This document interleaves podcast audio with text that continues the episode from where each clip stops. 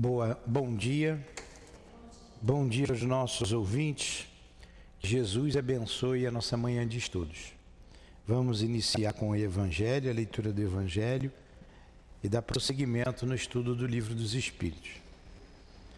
Evangelho segundo o Espiritismo, capítulo 13, que a vossa mão esquerda não saiba o que faz a direita.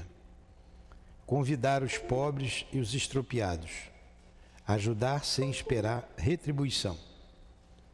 Disse também àquele que o havia convidado: Quando deres um jantar ou ceia, não convides os teus amigos, nem os teus irmãos, nem os teus parentes, nem os teus vizinhos que forem ricos, para que não aconteça que também eles te convidem em seguida, por sua vez e que assim te retribuam o que receberam de ti.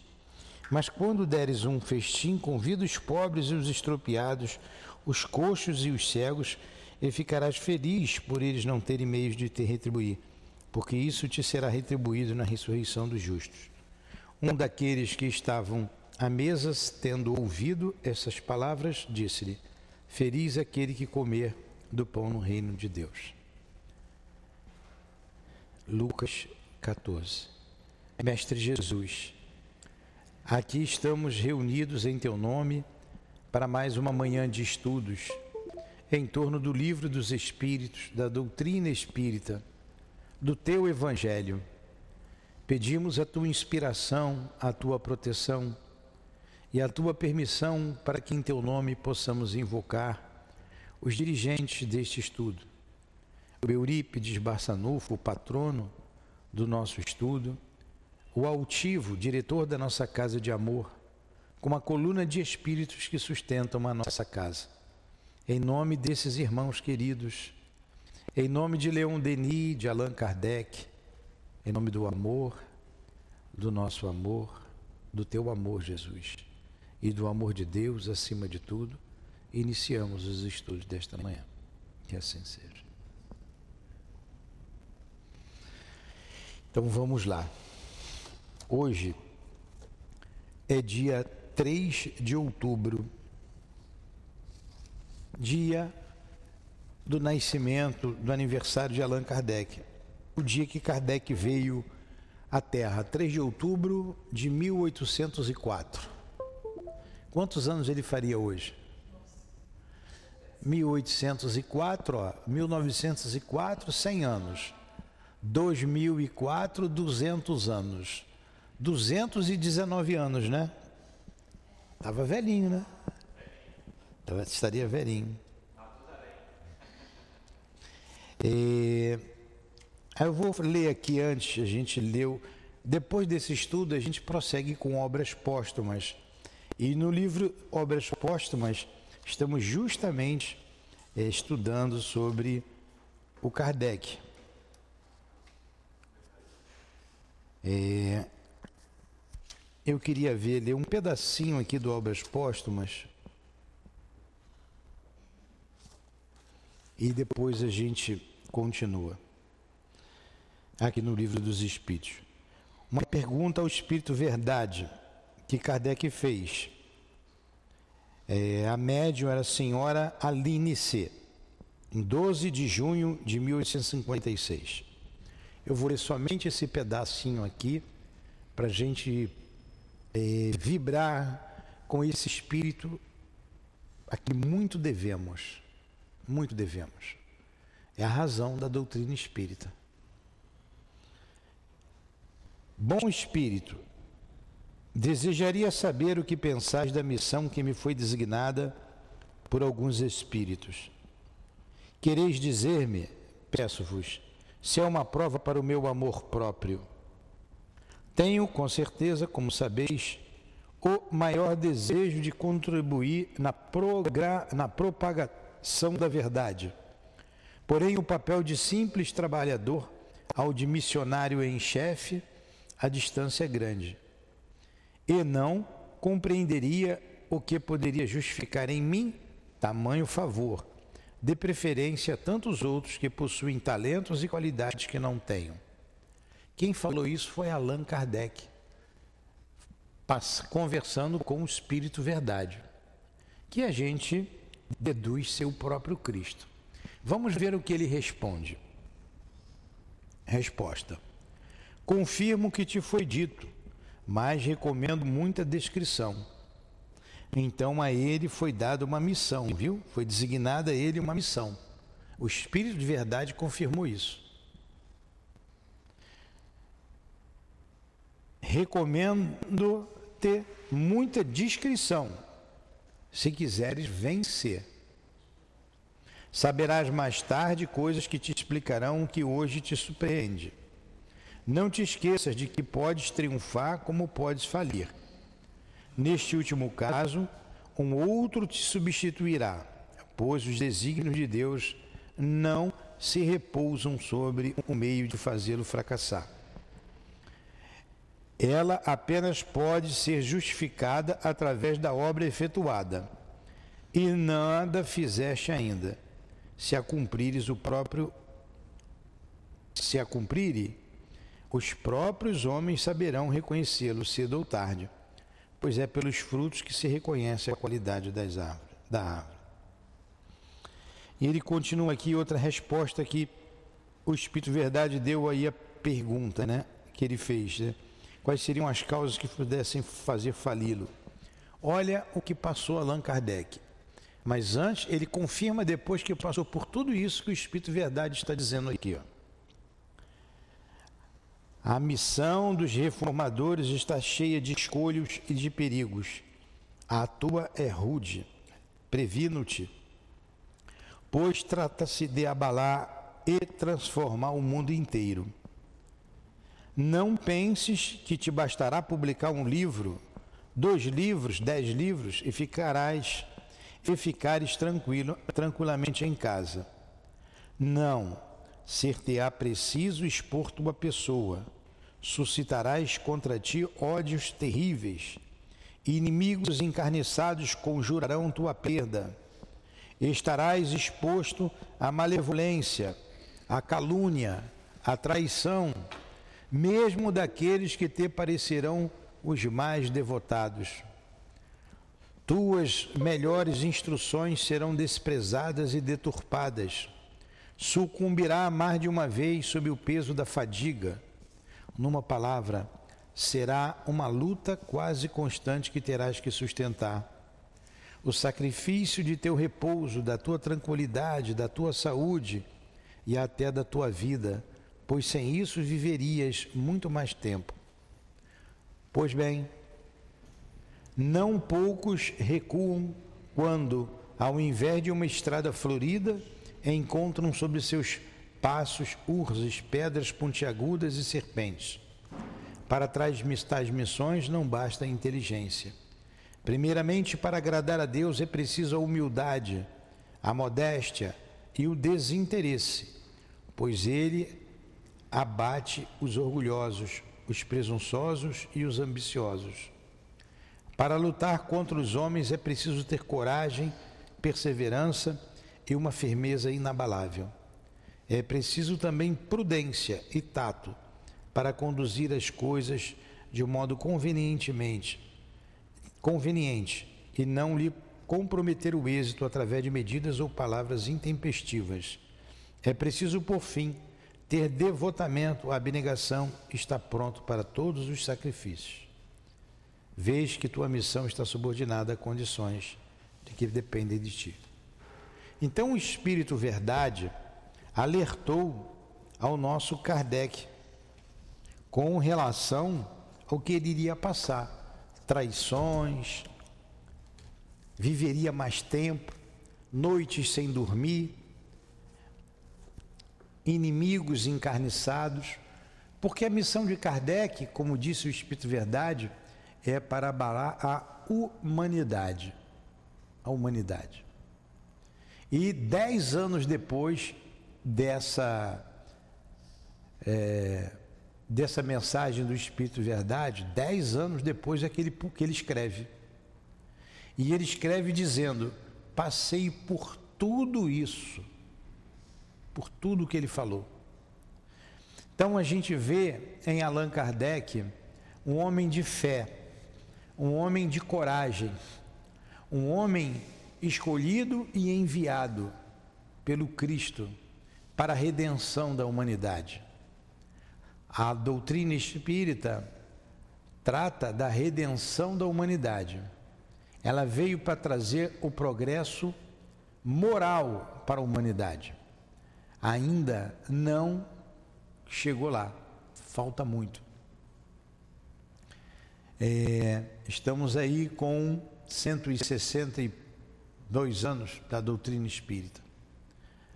Mas os tempos estão chegados, os tempos chegaram. As mudanças acontecerão. E outros espíritos enviados pelo Cristo aportarão a terra novamente, para que essas verdades sejam divulgadas. Aí sim a humanidade vai mudar, porque ela vai se ver como espírito imortal. A doutrina espírita veio para ratificar o cristianismo relembrar o que o Cristo disse e ensinar o que ele não pôde falar naquela época.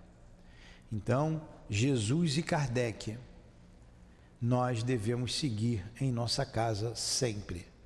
Jesus e Kardec. Então, hoje, que nosso mestre Kardec receba a nossa gratidão, a nossa. Nossa gratidão não tem outra palavra, né? a nossa alegria de ter de poder hoje estudar a doutrina espírita graças ao esforço que ele fez. Agradecer a sua esposa, Amélie Boudet, que sempre esteve a seu lado, firme. Então esteja aonde estiveres, a nossa gratidão, o nosso reconhecimento. Que Jesus te abençoe, que Jesus te ajude, que tu possa continuar a nos inspirar, a inspirar a humanidade para que a doutrina do Cristo, a doutrina dos Espíritos seja disseminada por toda a face da terra. Essa é a nossa missão. Em nossa casa de amor, é o artigo 1 do nosso estatuto. Divulgação da doutrina espírita. É o nosso compromisso a divulgação doutrinária. Por isso estudamos bastante aqui nesta casa. Deveríamos estudar mais, mas estamos fazendo o que a gente pode, né? Vamos lá. Relações simpáticas e antipáticas entre os espíritos. Metades eternas. E aí? Tem metade eterna, Selma? Tem a outra metade da laranja? Além da simpatia geral, pergunta 291, por semelhança, têm os espíritos entre eles afeições particulares? De novo, além da simpatia geral, por semelhança, têm os espíritos entre eles afeições particulares? Hã? Claro que sim, né? Sim. Se eu morrer hoje, o que, eu vou ser amanhã? Eu mesmo, sem o corpo. O qual é a diferença de alma para espírito? Nenhuma. É a mesma coisa, alma e espírito é a mesma coisa. Ah, mas por que que fala difer... diferencia só para dizer quando morreu e quando está no corpo? Quando morre o corpo e quando o corpo está vivo. O espírito é o mesmo. Eu me manifesto através do meu corpo físico. O espírito que está aqui, os espíritos que estão aqui, se manifestam através do seu corpo espiritual. Mas é o mesmo. A, a minha esposa, o meu filho, o meu marido, a minha mãe, continuam sendo esposa, marido, mãe, filho, filha. A afeição continua. Temos afeições de espíritos que não conhecemos nesta vida, de outras vidas, quando a gente retorna à pátria espiritual, a gente se relaciona com eles. É o sentimento que continua. Olha o que ele responde aqui, ó. Sim, como os homens, mas o elo que une os espíritos é mais forte. quando o corpo está ausente, porque não se encontra mais expostos, exposto às vicissitudes das paixões. Então, o corpo está sujeito às vicissitudes das paixões. Que são as vicissitudes? As dificuldades. O que são as paixões? São os exageros. Os exageros em cima de um sentimento natural ou de uma necessidade natural. Isso é que é paixão. Então a gente sem essas paixões, esses laços são mais fortes. O amor entre eles é verdadeiro e o que eles sentem por nós continua sendo verdadeiro. O espírito tem saudade. O espírito chora. O espírito é um ser humano sem corpo físico. Isso tem que ficar bem claro na nossa mente. Eles não estão lá, eles estão aqui. Eles estão aqui, os espíritos estão aqui. Nos influenciam, nos inspiram. A gente não pediu na pressa a inspiração deles. Altivo, me ajuda, diretor da nossa casa. A gente não pediu a todos eles a coluna de espíritos que sustenta o SEAP? Não pediu a Jesus? Ah, se Allan Kardec ouviu o que nós falamos aqui a ele, é uma pequena homenagem, uma pequena. Homenagem não, é uma expressão do nosso sentimento a ele. Ele ficou feliz. Ele, que bom que o Newton pensa assim. Fora o que ele não deve ter feito por mim aí em outras existências. Então a gente agradece, a gente é grato. A minha mãe não é mais minha mãe? Claro que é. A minha esposa não é mais a minha esposa? Claro que é. Porque ela quer e porque eu quero. A não ser que eu não quisesse. O altivo não é mais meu amigo? Claro que é. Entenderam isso? Entendeu, Selma? Teu pai está vivo? Está vivo. Teu pai gosta de você? Gosta. Te ama? Ama. Lamenta por bobagem, alguma bobagem que você faça? Lamenta.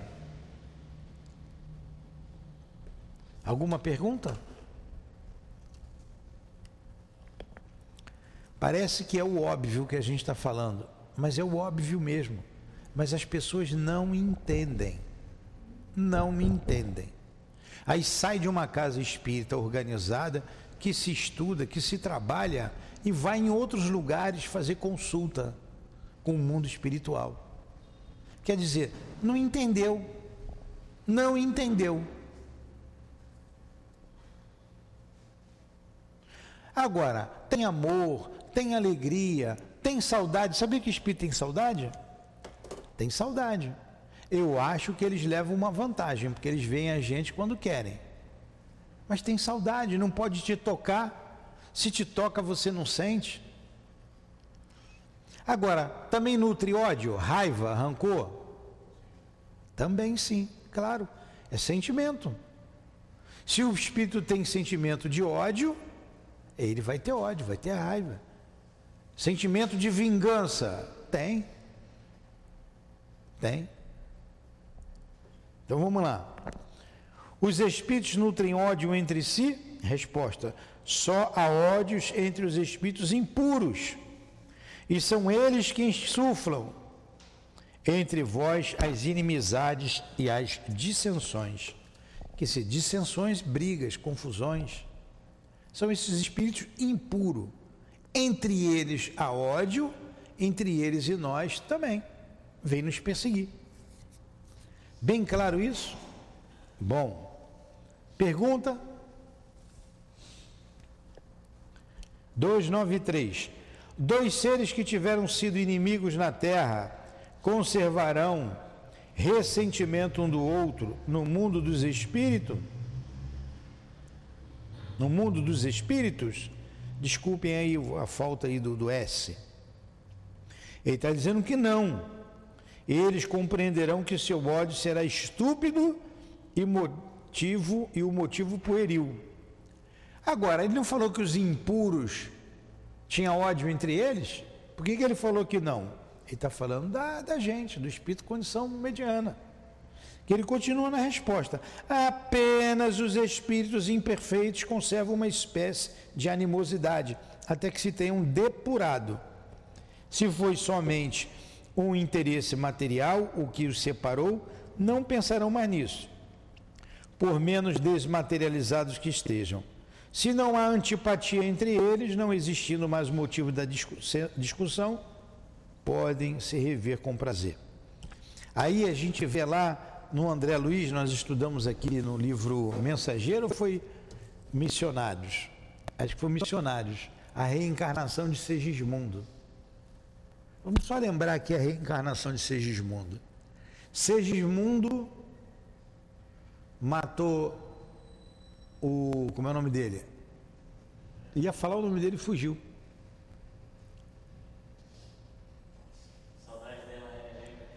A Elaine, cadê a Elaine? Oh, é o mesmo, é o mesmo, assim, vem Ariel na minha cabeça, não é? É o mesmo ali do, parece com o nome do, do livro Drama da Obsessão. Como é que é o nome lá daquele Drama da Obsessão?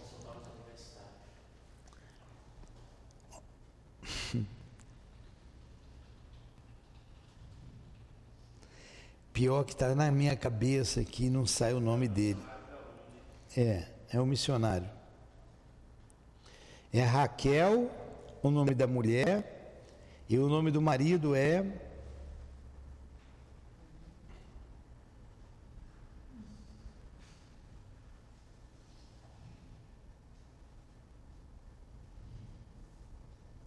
Leonel é o do drama da, da obsessão, é Leonel. Hã? Não.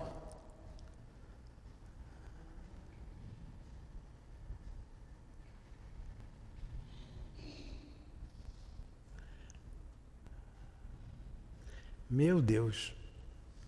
Olha, eu não vou falar mais nada enquanto não vir na minha cabeça. Caramba!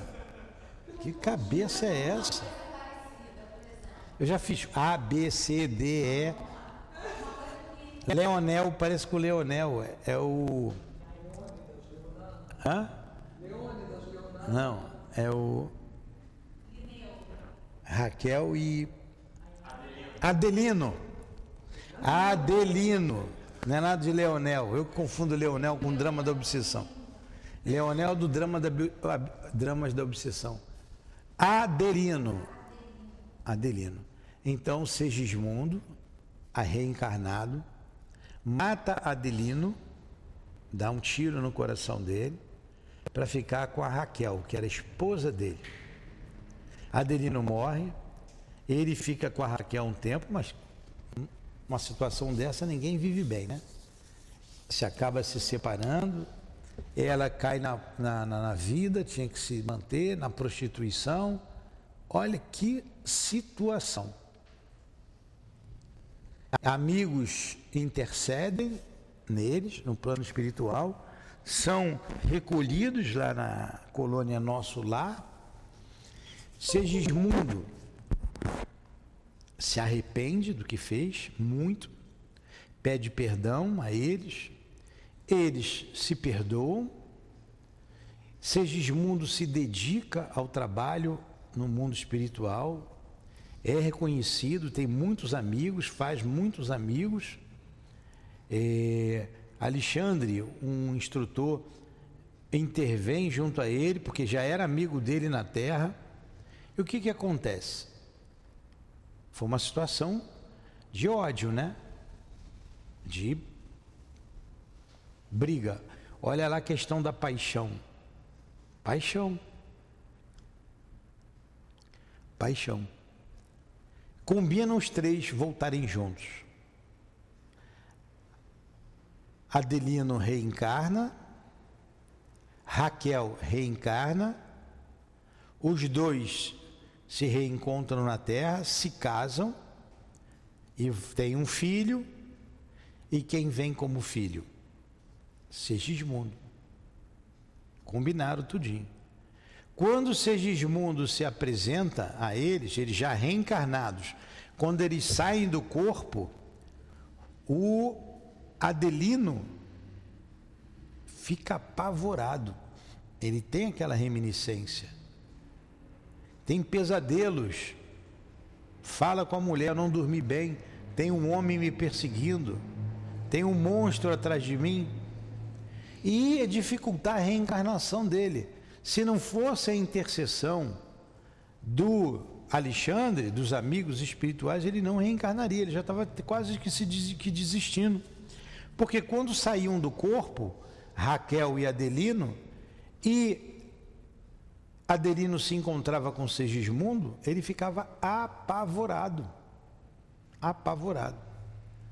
Até que, um dia tirado do corpo, Raquel, Adelino e Segismundo junto com Alexandre. O Adelino diz assim para o Alexandre, chama ele de anjo, pensa que é um anjo, né? Está num corpo reencarnado. É esse aí que me persegue, esse monstro. Isso é um monstro, é um assassino. Ele quer destruir a minha vida. O que ele quer de mim? Olha, o Adelino, em espírito, vendo Segismundo. Segismundo, é, o, o menino lá, o menino não, o Alexandre intervém, o Segismundo pede perdão, se ajoelha, chora muito, pede a oportunidade de voltar. E, concluindo, eles conseguem se entender. Raquel abraça o Segismundo e ele já vai naquele momento mesmo per, é, se perturbando perdendo a lembrança e ele é acoplado no ventre da mãe. Ali começa o processo reencarnatório. Então você vê o que ele falou aqui. Olha como continuou, porque o Adelino era um espírito imperfeito, tanto quanto o Segismundo. Ainda guardava animosidade, mas se entenderam e voltaram como pai e filho. E o que vai acontecer? Segismundo vai morrer do coração, leva um problema cardíaco que ele vai desencarnar